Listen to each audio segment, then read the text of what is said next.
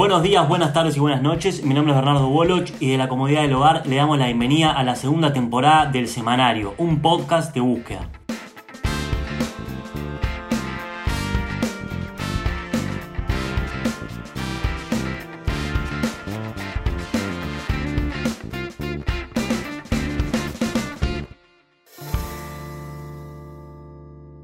Parecería que la relación es lineal. Las autoridades dicen quédate en casa y así las personas frecuentan menos los centros de salud.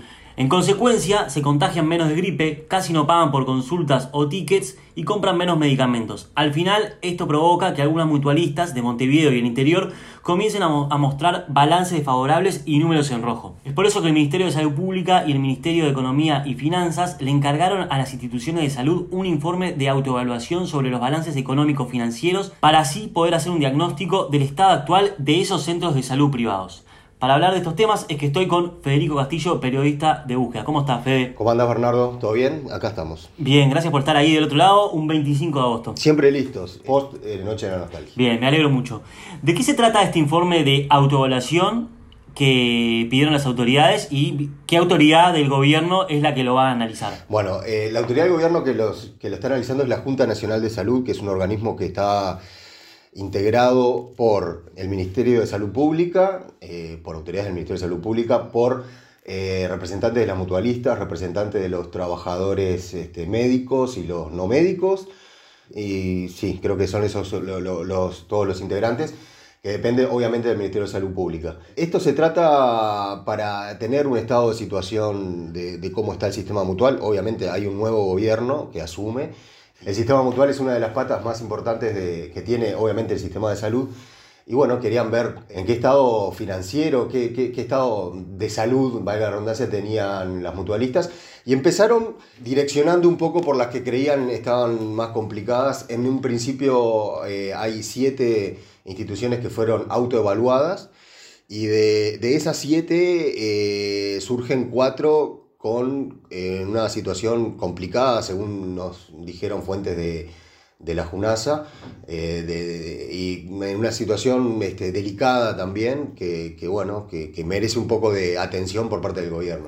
Fede, ¿cada cuánto se junta la Junta Nacional de Salud? Por lo general es cada una semana o cada dos semanas, dependiendo de los temas a tratar pero tiene una regularidad de, de, tener una sesión por semana. Bien, el informe este de las autoevaluaciones que hicieron estas instituciones de la salud Decías que había algunas que estaban en problema. ¿Cuáles son? Bueno, las primeras que eh, surgen de este informe, no quiere decir que sean las únicas, eh, son dos de Montevideo, Casa de Galicia, que tiene unos 40.000 afiliados, y Casmu, que es una de las más importantes, es la tercera en, importancia en, en, cuanto a número de socios, tiene unos 160.000 afiliados, son las que, las que aparecen más comprometidas, más complicadas en, la capital. Y después tenemos en eh, el interior a Cooperativa Médica de Tacuarembó, Comta, que tiene 34.000, no, perdón, 2.000 afiliados. 34.000 afiliados, perdón. Y Corporación Médica de 33, Comet, que tiene unos 2.000 afiliados, eso sí. Esas son las cuatro que, que, en un principio aparecen comprometidas. Bien, te propongo dividir en cuatro, así tenemos un poco más. ¿Cuáles son según la Junta Nacional de Salud, los problemas de Casa de Galicia y por qué. Bien, eh, Casa de Galicia arrastra una situación bastante compleja desde hace ya varios años. Está ahora eh, con una. asumió a, fines del año pasado una nueva dirección con, bueno, con intenciones de, conseguir fondos frescos para, para invertir en la. mismo de fondos de, provenientes desde España para invertir en la, en la mutualista y además tiene un fideicomiso aprobado de unos 28 millones de dólares que bueno, este, están viendo, las autoridades quieren ver cómo lo están instrumentando, cómo, cómo e, ese dinero está sirviendo para, para paliar eh, la crisis económica que tiene la institución. Después tenemos al CASMU que, eh, bueno, no te olvides que el CASMU ya eh, tuvo en el 2008, cuando recién iniciaba la reforma de la salud, un momento este, bastante complicado, este, estuvo al borde del quiebre y ahí hubo que eh, acudir a un salvataje del gobierno que aprobó este, un fondo de garantía especial para, para todas las mutualistas, pero estaba teledirigido para el CASMU en ese caso, que además tuvo que, bueno, que, elegir una nueva junta directiva y que tuvo que separarse del Sindicato Médico del Uruguay, que era una, eh, era una sociedad, digamos, era la, mutualista de los médicos. Y bueno, a partir de ahí, desde el 2008, ha venido este, llevándola, eh, si se quiere, pero bueno, en estos últimos años eh, nuevamente parece ser que que se complicó la situación económica. Sí, es lo que decíamos al principio. Además de los problemas económicos que pueden tener estas instituciones eh, vinculadas a la medicina, con el comienzo de la pandemia se empieza a cortar la cadena de pagos, empiezan a subir los números rojos y el balance empieza a ser desfavorable. Entonces surgen estas crisis.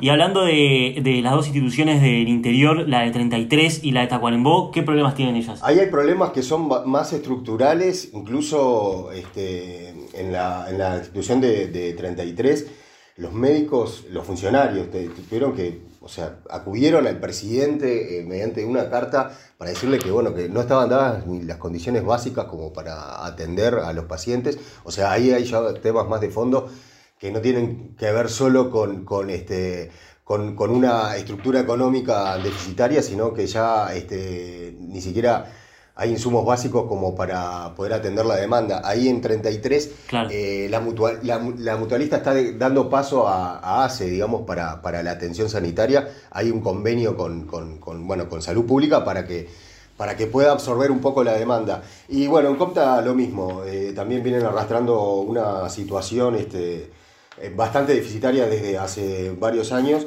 Y, bueno, está obviamente, con, como decís vos, con el tema de la pandemia, eh, ha eh, complicado todo y, bueno, están tratando de, el gobierno de, ver qué, qué, postura toma en, este caso. Todo esto surge, eh, esta, este informe, digo, nosotros en búsqueda este, lo empezamos a escarbar eh, porque tuvimos una entrevista con Gustavo Greco, el presidente del Sindicato Médico del Uruguay, que nos decía que el, gobierno, este gobierno, eh, eh, veía que había mutualistas que, estaban este, en rojo, pero que él no, tenía la idea de que iba a ser el gobierno, el actual gobierno iba a tomar la, misma postura que, que el anterior, que el Frente Amplio, que no dejó caer a ninguna mutualista. O sea, siempre que alguna institución estaba ahí al borde del precipicio, este, trataban de, acudir a, su rescate para, para, bueno, para mantener el modelo del sistema de salud que bueno, fue este, forjado por ellos. ¿no? Fede se refirió particularmente al gobierno anterior del Frente Amplio, así lo, nombró. Sí, sí, a los gobiernos del Frente Amplio. A ver, no te olvides que la reforma de la salud inicia con el Frente Amplio, es uno de los este, bastiones del Frente Amplio eh, cambió todo el, modelo sanitario con el Sistema Nacional Integrado de Salud. Y bueno, como te decía hace un rato, eh, ya tuvo de pique este, una situación complicada con el CASMU. Después hubo también una situación compleja con IMPASA, que terminó fusionándose este, y ahora es el sindicato, el Sistema Médico Integral, SMI. O sea, siempre hubo una buena disposición del gobierno este, para sostener a las mutualistas para, para que, se mantengan en el sistema. Eh, Greco me decía que no ve que eso siga ocurriendo o, que no, no pronostica que, algo de eso pueda pasar y de ahí cierta preocupación. Eso en realidad todavía no lo hemos hablado con, autoridades del gobierno a ver qué postura van a, van a tomar. ¿no? Fede, para hacer la nota mencionás dos temas que se mencionaron en la reunión de la Junta Nacional de Salud. Sí que son temas, por decirlo de alguna manera, trillados o repetitivos, los copagos y el corralito. Eh, ¿Se avanzó en algo en esta oportunidad? Bueno, eh, el tema de copagos, lo que se analizó ahí fue que hay un decreto reciente que permite, el, habilita a que las mutualistas aumenten el precio de, de los tickets y orden de medicamentos y orden de consulta eh, en un 3,45% y los médicos reaccionaron diciendo que, bueno, que ese aumento este, en los copagos no ha sido trasladado al salario, eh, que es lo que debería ocurrir, o al menos así lo, entienden los médicos. Y bueno, con el tema del corralito mutual, que es un, tema que hace años venimos arrastrando, Em, lo que está planteado arriba de la mesa ahora como una posibilidad es poder abrir el, corralito, digamos, o sea, poder permitir que los usuarios se cambien de mutualista eh, mes a mes, no un solo mes al año como ocurre actualmente, que es en febrero, donde hay una ventana de posibilidad solamente durante esos 28 o 29 días de febrero, sino que sea mes a mes y de, forma electrónica como manera de, evitar la intermediación lucrativa, que es lo que ha tenido siempre temor, lo que ha mantenido siempre las puertas cerradas, ¿no? O sea, lo que, lo que no quiere el gobierno. Sí, siempre todos los años las denuncias vienen por ese lado. Exacto, no quieren las instituciones, eso, es eso, que, haya gente, que, que haya este cosas irregulares en torno a la afiliación de los usuarios. Es una posibilidad que está arriba de la mesa, pero todavía parece bastante lejana. Eh, yo creo que no va a ser eh, en este año. Hay que cambiar bastantes cosas, hay que, tener terminales electrónicas en, en, todas las mutualistas y conectadas con el BPS y demás como para que realmente eso este, pueda hacerse desde, desde una computadora y nada más y olvidarte. Estamos creo un poco lejos. Y bueno, para, para el bien, digamos, para la libertad que promueve este gobierno, la libertad de los usuarios, el Ministerio de Salud Pública arrancó también con, con ese discurso las actuales autoridades. Yo creo que le van, a, le van a poner cariño a esta situación como para bueno, terminar con el famoso corralito mutual que viene desde 2002 más o menos, o sea, viene de hace mucho tiempo. Bien, perfecto. Federico Castillo, periodista de búsqueda, me queda preguntarte cómo pasaste. Siempre muy bien, Bernardo, muchas gracias. Me alegro mucho, espero que ustedes también hayan pasado bien, no se olviden que todas estas noticias las pueden encontrar en búsqueda y que todas las semanas estaremos publicando dos episodios del semanario. Nos encontramos en un próximo pod.